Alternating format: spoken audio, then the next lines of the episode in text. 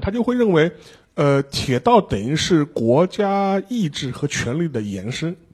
就是就跟教育一样，有对原原来远在首都的他的国家的中央政府的权力，它可以通过铁路给伸展到社会的某各个地方去，嗯就像无远弗届了，像血管一样的，就是就辐辐辐射开来。嗯然后这套东西的话，他们会认为这个东西是跟国家权力高度绑定在一起的。嗯，呃，所以说你会发现，就是在近代历史上面，很多事情其实都是跟铁道有直接关系的。